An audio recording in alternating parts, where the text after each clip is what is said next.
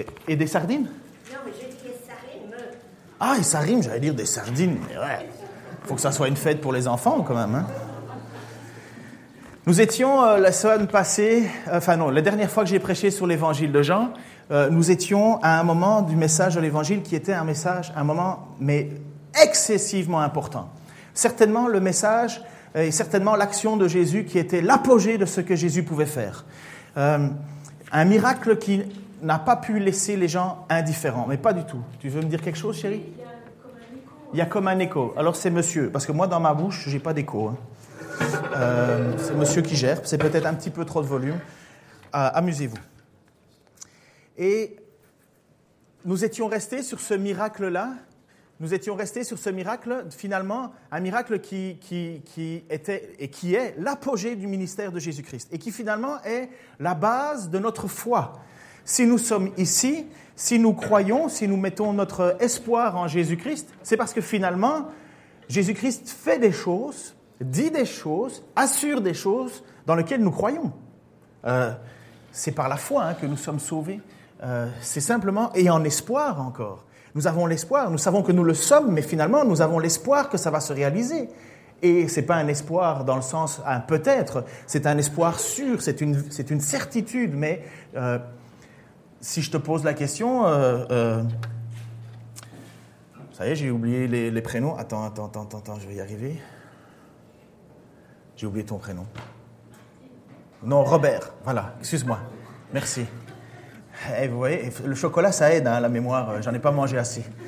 Et donc, si je te pose la question, Robert, est-ce que tu aimerais bien être ressuscité dans un corps magnifique et parfait? Ah ben oui. Rien qu'à l'idée d'avoir mal aux pieds aujourd'hui, tu te dis, mais j'aimerais bien. Donc, mais finalement, en fait, on le sait que ça va nous arriver. Mais t'es pas encore ressuscité là. Euh, D'ailleurs, tu le saurais. Finalement, ce qui se passe, c'est que nous, sommes dans l'espoir de ce moment, dans l'espoir de ce jour-là. Et quand Jésus a ressuscité un mort, qu'est-ce qu'il a fait finalement? Il a et Lazare, en plus, il a voulu nous montrer quelque chose. Il a voulu nous témoigner quelque chose, et ça a été l'apogée de son ministère et en même temps le début de la fin de son ministère terrestre. À partir de ce moment-là, les choses vont se bousculer. Parce que tant que Jésus euh, fait des petits miracles, entre guillemets, ben, les responsables religieux, ça va, ils peuvent gérer. Les responsables religieux sont fâchés contre Jésus. Parce qu'ils vont perdre leur pouvoir, mais quand Jésus ressuscite un mort, là, ça dépasse toute leur euh, imagination. Ça dépasse toute la possibilité. Comment tenir ça secret? Comment garder ça? Quelqu'un qui, proche de Jérusalem, dans une petite ville, a ressuscité un mort, déjà qui guérissait les malades, c'était déjà quelque chose. Mais ressusciter un mort, waouh Alors euh, tout le monde va accourir, tout le monde va vouloir y aller. Mais le désir de Jésus, en faisant ces miracles-là, c'est toujours la même chose, que nous croyons en lui, dans son ministère et dans ce qu'il promet. Quand, et on l'avait déjà expliqué hein, la semaine passée, enfin il y a quelque temps, euh, quand Lazare est mort, un, quelqu'un vient pour annoncer à, à Jésus et aux apôtres, Lazare est mort. Et Jésus prend son temps, il ne se presse pas. Et finalement, en fait, il va dire aux gens, euh, à ses apôtres, oui, il est malade, allons doucement. Et à un certain moment, il va même aller plus précisément, il va dire, mais vous savez, Lazare est mort. Mais finalement, c'est très bien comme ça. Jésus se réjouit de la mort de Lazare. C'est étonnant. Mais parce qu'il se réjouit, parce qu'il a un objectif. Et ça, c'est ici, c'est expliqué au verset. Ah, il faut. Est-ce que tu as coupé les deux autres micros? Ok, bon. Alors Jésus leur dit, alors ouvertement, ça je l'ai coupé, j'ai coupé tout. Bon, je ne peux pas aller plus loin qu'ici. À partir de là, c'est comme les portes magnétiques dans Star Wars, vous savez, où quand vous approchez, vous la voyez pas, mais ça. Donc il y a une zone ici où je ne peux pas aller. N'oubliez pas Star Wars qui sort le 16 décembre, hein. le film de l'année. hein. Alors Jésus leur dit, alors ouvertement, Lazare est mort, et à cause de vous, afin que vous croyiez, je me réjouis de ce que je n'étais pas là. Donc Jésus déclare clairement que Jésus se réjouit dans le but que les apôtres croient. Mais ça fait quand même un peu plus de trois ans que les apôtres sont autour de Jésus quand même. Ça fait quand même trois ans qu'ils le voient faire des miracles et compagnie. Mais apparemment, la foi n'est pas encore ancrée dans les apôtres. La certitude n'est pas encore là. D'ailleurs, il va à certains moments leur dire, mais combien de temps je vais devoir rester avec vous? Et donc, nous voyons que ce miracle que Jésus va faire, finalement, a un but, la foi. Croire, afin que vous croyiez. Il va le préciser en certains moments quand Marthe, euh, la sœur de Lazare, sœur de Marie, va courir vers Jésus et pour lui dire, mais écoute, euh, euh, notre frère est mort, mais si tu étais venu plus tôt, je sais qu'il ne serait pas mort parce que tu aurais fait quelque chose. Et Jésus va lui dire, mais, verset suivant, s'il te plaît, ou s'il te, Jésus lui dit, c'est moi qui suis la résurrection et la vie. Celui qui croit en moi vivra, même s'il meurt. Et toute personne qui vit croit en moi, qui croit en moi, pardon, ne mourra pas. Crois-tu cela? Voilà ce que Jésus dit à un certain moment à Marthe. Est-ce que tu crois cela? Est-ce que tu crois que toute personne qui vit en moi, même si elle meurt, ne mourra pas? Mais elle ressuscitera finalement. Le miracle ne s'est pas encore passé là. Ça ne s'est pas encore produit. Jésus est simplement en train de dire finalement aux gens, il va se passer quelque chose de puissant, mais c'est un appel, c'est un témoignage, ça va, ça va changer votre vie. Jusque-là, on ne sait toujours pas ce que Jésus va faire. Nous, évidemment, on a lu le texte, on sait déjà la fin de l'histoire. Mais pour les gens qui sont là, ils n'ont qu'une idée de ce qui se passe. Ils n'ont qu'une idée de la grandeur et de la puissance que Jésus a. Et d'ailleurs, juste devant la porte du tombeau, à un certain moment où Jésus dit, mais ouvrez la porte, ouvrez, roulez la pierre, voilà ce qu'il va faire. Jésus va prier. Mais il va prier encore une fois dans un but précis. Et s'il te plaît, Jésus leva les yeux et dit, Père, je te remercie que tu m'as écouté.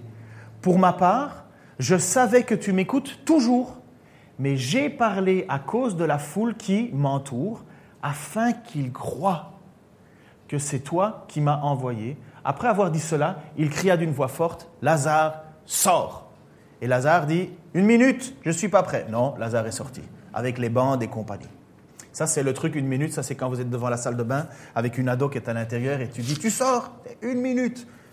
Les minutes peuvent être plus longues que vous imaginez. Toute référence à quelque chose de connu dans ma famille est totalement fortuite. Hein. Ça n'a rien à voir avec moi. Hein. Mais bref, donc Jésus est là et prie finalement, il prie, mais dans un but, de nouveau. Il dit, je n'ai pas besoin de prier. En fait, c'est assez étonnant. Jésus dit, je prie, mais finalement, je ne prie pas pour moi. Et Jésus fait une prière à haute voix. Et il dit, je prie non pas parce que j'ai besoin, je sais que moi, la relation avec toi, elle est faite, mais je prie pour eux. Je prie pour eux afin qu'ils voient, afin qu'ils croient. Et qu'ils croient quoi? Que c'est bien toi qui m'as envoyé, que c'est bien toi qui, qui m'as donné cette mission-là, parce que ce n'est pas encore certain. Pour, pour, pour d'autres, et même pour les apôtres, il y a quand même encore un doute. Souvenez-vous, euh, Thomas, euh, qui a dit, euh, moi je ne croirai que si je vois. On est dans cette situation-là, et vous vous dites certainement qu'avec ces miracles, Lazare qui sort, hein, quatre jours qu'il est mort, que Lazare sort, ressuscité, on se dit, mais là, avec ça, beaucoup de gens vont croire. Eh bien oui, beaucoup de gens ont cru. C'est ce que nous dit le texte. Il nous dit beaucoup de juifs qui étaient venus auprès de Marie, donc pour les funérailles finalement, pour, euh, pour euh, euh, parler et pour encourager. Et vous savez que les funérailles à l'oriental, enfin, c'est un peu plus expressif que nous. Hein. mais là-bas, donc les gens venaient, pleuraient, restaient pendant près d'une semaine avec les gens. Et finalement, tous ceux qui étaient venus pour voir Marie, assister Marie, on est à 20 km de Jérusalem, sont là et Jésus fait ce miracle. Et le texte nous dit que les Juifs qui étaient là crurent. c'est quand même assez compliqué de ne pas croire. Hein. Ceci dit, il existe toujours des sceptiques hein, pour dire ouais, mais on a changé le corps peut-être pendant la journée, ou enfin pendant la nuit. Enfin, vous savez, ça existe. Hein. Euh, il y a toujours des gens qui sont sceptiques. Et la réalité, c'est que même à l'époque, il y avait des gens qui étaient sceptiques. Image suivante. Mais quelques-uns d'entre eux allèrent trouver les pharisiens et leur racontèrent ce que Jésus avait fait. Alors, il ne faut pas croire que certains d'entre eux sont partis tout, joyeux en disant Ouais, génial, euh, Jésus est le Messie. Non. Le texte veut nous mettre le contraste, et dans la langue euh, grecque, c'est plus contrasté, on comprend mieux. En fait, ils sont négatifs. Ils vont rapporter. Ils vont. Ah, au Québec, on dit porte-panier, je ne sais pas comment euh, on, dit ici, pour quelqu'un qui est un rapporteur. Rapporteur, ce n'est pas une espèce de règle qu'on utilise pour faire de la géométrie? Je sais, ça m'a obsédé pendant plein de choses. Monsieur Taylor, est-ce que vous avez votre rapporteur? Je l'ai oublié à la maison. Monsieur Taylor, punition. Enfin bref, c'est, j'ai des flashs. Euh, mais euh, comment on utilise ce mot-là? Quelqu'un qui, qui, va toujours euh, cafeter Il n'y a pas un autre nom? Allez, la langue française est quand même plus riche que ça. Rapporter? Une balance, ouais, des choses comme ça. Enfin bref. Donc, donc finalement, donc finalement le, vous voyez que ces gens-là n'ont pas le cœur à la bonne place. Ils courent pour dire aux pharisiens, pharisiens qui sont excessivement fâchés contre Jésus, pharisiens qui ont déjà dit que on ne pouvait pas, euh, si quelqu'un avait euh, euh, ne fût-ce qu'une une sympathie pour Jésus, serait privé de synagogue. Vous vous souvenez l'histoire du fils aveugle, né aveugle, et dont les parents n'osaient pas répondre de peur qu'on les interdise de synagogue. Donc, finalement, lorsqu'il court vers les pharisiens, c'est pas pour leur dire Oh, vous devez voir les miracles qu'il fait, c'est non, il a encore fait quelque chose. Donc, encore une fois, étonnant, hein, mais devant un miracle aussi puissant que la résurrection, il y a encore des gens qui, ou bien sont totalement indifférents, ou bien pire, sont hostiles. Mais finalement, c'est quoi le message? Pourquoi être hostile à Jésus-Christ? Pourquoi être hostile à son ministère?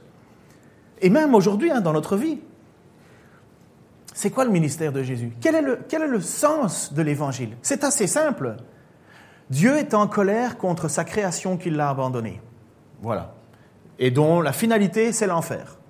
Mais, parce que Dieu est un Dieu de grâce et d'amour, quand Moïse a demandé, euh, je vais parler au peuple, mais, mais comment je vais t'appeler? Et Dieu dit, je suis celui qui suis, je fais grâce à qui je veux faire grâce. Dieu qui se définit comme étant celui qui est l'origine de la grâce, c'est quand même pas rien, quoi. Euh, c'est pas je suis Dieu euh, de toute éternité, euh, je, je, je, vis selon mon bon plaisir, vous allez m'adorer en vous vautrant par terre, vous allez me donner tout ce que vous avez. Non, vous, c'est je suis celui qui suis et j'ai décidé et je ferai grâce à qui je veux faire grâce.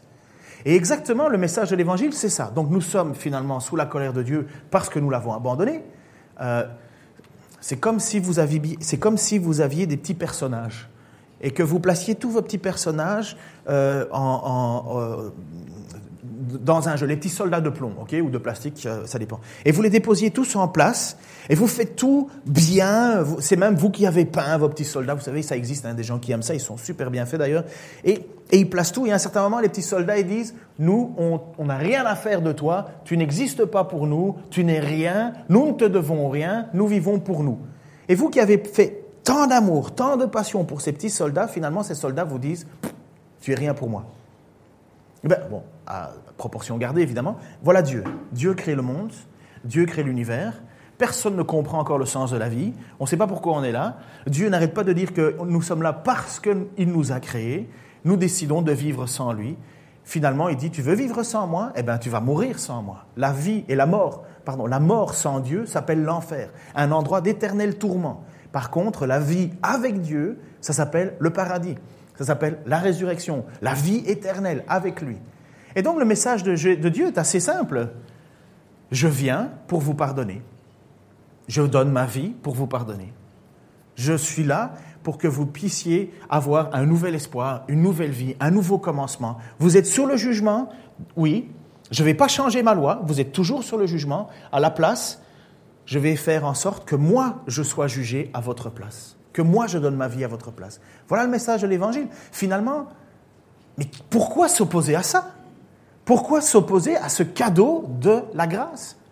C'est comme si, lorsque je vous ai distribué les chocolats, euh, une personne, qu'elle ne se sente pas visée, ne l'a pas accepté, mais c'est pour des problèmes médicaux, ok? Mais c'est comme si je te dis, tiens, je te donne ce chocolat, et tu me dis non. Et tu me fais l'affront de me dire non, devant tout le monde. Tu me dis, non, j'en veux pas de ton chocolat. Mais c'est la même chose avec Dieu. Dieu nous propose cette grâce, lui qui nous a créés, il nous fait un cadeau immérité et nous disons non, non, j'ai pas besoin de ton pardon, j'ai pas besoin de ta grâce. Et voilà pourquoi à un certain moment Dieu va laisser les gens vivre loin de lui, sans sa présence. Et l'enfer, c'est l'endroit où Dieu n'est pas présent. Enfin, il règne au-dessus, mais où Dieu, où il n'y a, pas de bien, pas une seule once de bien. Un lieu de tourment, un lieu de, de, euh, de frustration perpétuelle. Par contre, le paradis, c'est le fait d'être dans la présence de Dieu. Mais nous ne pouvons pas y aller à cause du péché. Dieu a dit, je vais régler ça. J'envoie mon fils. Et la preuve, la preuve absolue que Dieu a la possibilité, que Jésus a le pouvoir de le faire, c'est ce qui vient de se passer avec Lazare. Jésus a le pouvoir de nous ressusciter. Il vient de le faire sur terre, mais il nous parle de quelque chose qui va être céleste. Mais il prouve autour de lui qu'il a le pouvoir de le faire. C'est pas rien. C'est là l'apogée du ministère de Jésus. C'est que justement, il nous dit celui qui croit en moi aura la vie éternelle, celui qui ne croit pas sera rejeté. J'ai le pouvoir de donner la vie à qui je veux et j'ai le pouvoir de reprendre la vie. Ça, c'est le message. Et face à ça, pourquoi est-ce que des gens sont complètement aveuglés, ne veulent rien savoir, sont hostiles même au point de vouloir faire mourir Jésus C'est incroyable. Est-ce que vous connaissez cet adage, l'ennemi de ton ennemi euh, est mon ami L'ennemi de mon ennemi est, mon ami. Vous savez ça? Euh, il y a eu ça pendant plusieurs guerres. Euh, les gens se tirent dessus, puis il y en a un autre qui arrive. On dit ah ben tiens, il est très fort, on va se mettre ensemble, on va l'attaquer. Ils sont pas amis, ils sont encore ennemis, mais ils ont un but commun. Ils sont, ils ont l'ennemi de mon ennemi et mon mon ami. Et c'est ce qui se passe avec les pharisiens, les sadducéens et euh, les, les qui encore parce que j'oublie toujours. pharisiens, sadducéens et les, les, les autres les scribes et compagnie, enfin tous les responsables de la loi à l'époque. Les Sadducéens, ceux qui sont dans le Sanhédrin, euh, sont des gens qui sont des responsables politiques sur Jérusalem. L'Empire romain est arrivé, rappel à Star Wars le 7 décembre. Donc l'Empire romain est là, il vient et il décide de dire, voilà, vous les Juifs, vous allez pouvoir être administrés euh, par des gens qu'on va mettre en place, le Sanhédrin. Et l'homme qui est mis en place à cette période-là s'appelle Caïphe. Caïphe est un responsable politique. Il n'est pas du tout aimé par les pharisiens. Les pharisiens sont des gens excessivement coincés, excessivement rigoristes, rigoureux. Tout se passe à la lettre. Ils mettent des lois et des lois et des lois. D'ailleurs, Paul dit lui-même qu'il était pharisien au-delà des pharisiens. Ce sont des gens qui ont, qui, pour qui la religion, c'est, ils sont passionnés hein, de Dieu, et ils emprisonnent le peuple, ils écrasent le peuple, ils tuent le peuple. Jésus va leur reprocher plusieurs fois. Les Sadducéens, eux, ce sont des gens qui ont été placés politiquement par Rome pour gérer euh, euh, le peuple. Mais les Sadducéens, eux, ils n'en ont pas trop trop à faire quelque chose de Dieu. Pour eux, c'est leur place politique qui les intéresse. C'est leur standing, c'est leur niveau. Ils sont, ils sont placés par l'ennemi, vous imaginez. Euh, c'est comme si euh, la ville euh, de Dijon prenait quelqu'un et disait, voilà, maintenant, boum, à partir d'aujourd'hui, c'est lui votre pasteur. Vous seriez là en train de le regarder en disant, ton autorité n'est pas légitime, tu n'es pas, tu n'as pas un amour pour Dieu, la seule chose, c'est que le pouvoir t'a placé. C'est ce qui s'est passé en Allemagne pendant la guerre. Je ne sais pas si vous le savez, mais le, national-socialisme avait fait en sorte de prendre des pasteurs, de retirer les pasteurs de certaines églises évangéliques et de mettre des responsables, des pasteurs, à la solde du pouvoir. Et vous savez, il y a encore beaucoup de pays, et euh, euh, nos amis qui viennent d'Afrique et qui ont dû fuir l'Afrique euh, savent de quoi je parle. Le pouvoir veut prendre la place dans les églises. Nous ne vivons pas ça, mais ça existe. et encore aujourd'hui. Eh bien, les Sadducéens, c'était ça. Les gens qui étaient dans le Sanhédrin. Et donc, qu'est-ce qui se passe? Les gens vont prévenir les pharisiens en disant Ouh, Jésus fait des miracles et c'est euh, grave ce qui se passe parce que euh, là, il a même ressuscité quelqu'un. Il y a une discussion parmi les responsables religieux et à un certain moment, Caïphe, ce fameux chef des Sanhédrins qui a quand même tenu près de 18 ans en place, Caïphe va dire une phrase dont il n'imaginait même pas la portée. Voici ce que dit Caïphe. L'un d'eux, Caïphe, qui était grand prêtre cette année-là, leur dit, vous n'y comprenez rien, vous ne réfléchissez pas qu'il est dans notre intérêt qu'un seul homme meure pour le peuple et que la nation tout, euh, euh, euh, et que la nation entière ne disparaisse pas. Donc à un certain moment, ils discutent, hein, ils sont en train de discuter à ce sujet de, qu'est-ce qu'on fait avec ce Jésus et compagnie. Est-ce qu'on le garde? Est-ce qu'on le tue? Est-ce qu'on l'écrase? Et Caïphe, il dit, sous-entendu, on va le faire mourir. On va le faire mourir. Vous comprenez pas qu'il est dans notre intérêt. Et d'ailleurs, quand il dit vous comprenez rien, euh, le texte nous fait montrer que la façon dont le mot grec vous n'y comprenez rien, c'est bande de qui commence par un C, qui termine par un N, et on peut mettre un O au milieu. Donc, bande de vous n'y comprenez rien. Et voilà que cette, façon dont, il parle, finalement, il se rend même pas compte qu'en disant ça, il accomplit la parole de Dieu. Il est en train de dire, vous ne comprenez pas qu'il est dans notre intérêt qu'un seul homme meure pour que tout le peuple ne disparaisse pas. Mais dans la tête de Caïphe, c'est pas compliqué. Dans la tête de Caïphe, la Pâque arrive. On est proche de la Pâque. Hein? La Pâque, c'est des milliers et des milliers de Juifs qui viennent pour fêter la Pâque à Jérusalem. Il va y avoir des gens qui vont venir de partout de l'Empire. Vous le savez, hein, la Pentecôte, c'est ça, les gens qui disent, on entend, nous on vient de là, de là, de là, on entend tous dans notre langue. Et donc, il va y avoir ce grand rassemblement. Et s'il y a bien une chose que Rome ne supporte pas, c'est les soulèvements. Ce que Rome ne supporte pas, quand il donne la, la, gestion à des gens, c'est qu'il y ait du trouble. Et Rome, il ne discute pas. Hein. Tu fais du trouble, on t'extermine. C'est exactement ce qui s'est passé en l'an 70 avec la destruction du temple et compagnie. Mais donc le Sanhédrin et Caïphe, qui lui tire son pouvoir de Rome, il dit, ben, il vaut mieux que cet homme, on le tue, parce que sinon on va avoir du soulèvement. Il va y avoir des problèmes. Il vaut mieux qu'il meure. Comme ça, au moins, nous serons tranquilles, les Romains ne nous écraseront pas, nous laisserons en paix. Mais ce que Caïphe ne sait pas, c'est que, ah ben merci, il dit, et sans qu'il s'en rende compte, il prophétisa. À ce jour-là, or, il ne dit pas cela de lui-même, mais comme il était grand prêtre cette année-là, il prophétisa que Jésus devait mourir pour la nation. On fait un arrêt sur image. Vous connaissez cette touche pause? Pas ménopause, mais pause sur les, systèmes vidéo qui sert en fait à s'arrêter et regarder un peu mieux l'image.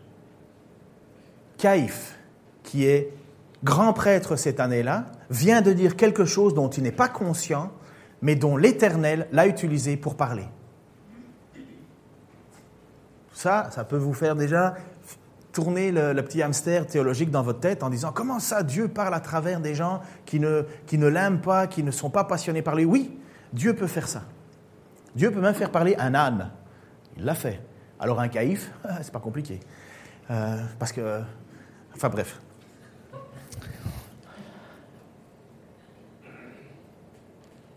Dieu vient d'utiliser cet homme qui n'a pas le cœur à Dieu, dont son seul intérêt, c'est sa position.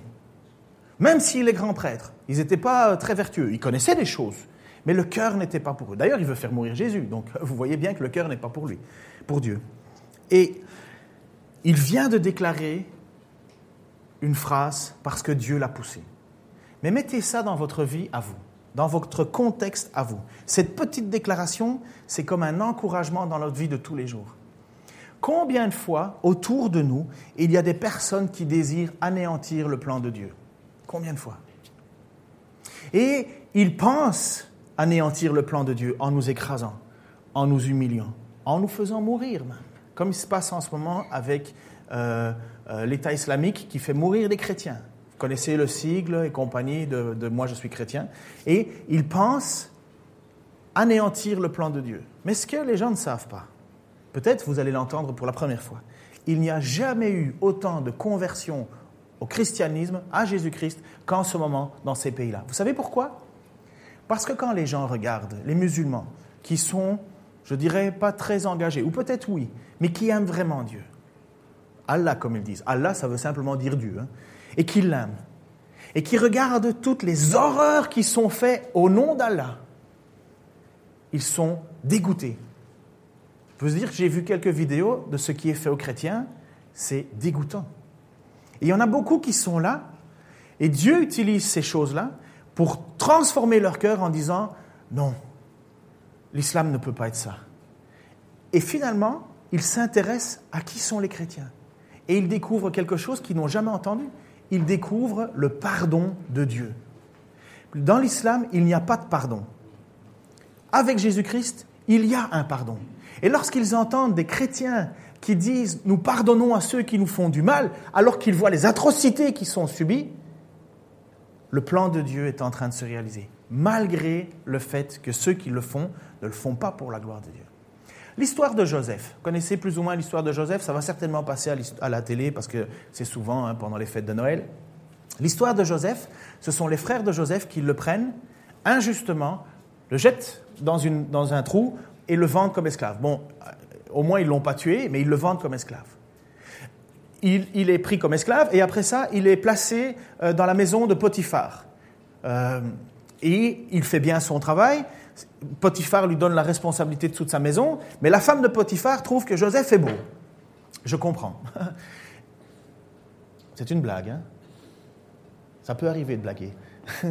Je peux comprendre son problème. Bref, elle veut avoir une relation sexuelle avec Potiphar, avec euh, Joseph. Mais Joseph, il veut pas, et il, part, il s'en va. Mais la femme attrape son, son, vêtement, je vous encourage à relire l'histoire, ça se trouve dans la Genèse, et il est accusé injustement d'avoir voulu profiter de la femme de Potiphar. Et hop, il est placé en prison. Et quand il est en prison, hop, il fait de nouveau, euh, il est bien vu, mais il reste longtemps en prison. Et de nouveau, là, on le trahit, enfin bref, euh, deux fois. En arrière-fond, de cette histoire injuste que vit Joseph, c'est injuste, hein Joseph, euh, Dieu, pardon, est là derrière, en toile de fond, et Dieu accomplit son plan à travers la misère de Joseph, à travers les difficultés de Joseph, à travers les injustices que Joseph a traversées, à travers les, faux, les faux témoignages que Joseph a subis.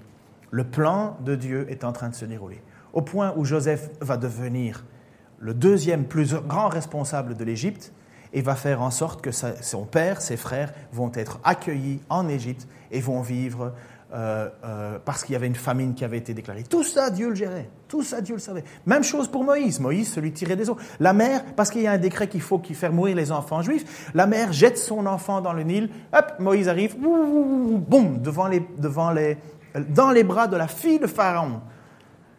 Vous voyez l'injustice, faire mourir les enfants? Et Dieu, par cette injustice, fait en sorte que Moïse se retrouve dans les mains de la fille de Pharaon. Moïse va être élevé parmi la sagesse et dans la sagesse des Égyptiens, et Moïse va devenir Moïse. Voyez encore une fois un toile de fond Et dans ta vie de tous les jours, et dans ta vie de tous les jours, toutes les injustices que tu subis, tu crois que Dieu a perdu la main? Tu crois que, que Dieu a décidé que pour toi, il ferait une exception à son amour, pour toi, il changerait, pour toi, il ferait pas comme d'habitude, pour toi, il te laisserait de côté quand tu vis des injustices? Non. Dieu nous a promis quelque chose. Dieu nous a promis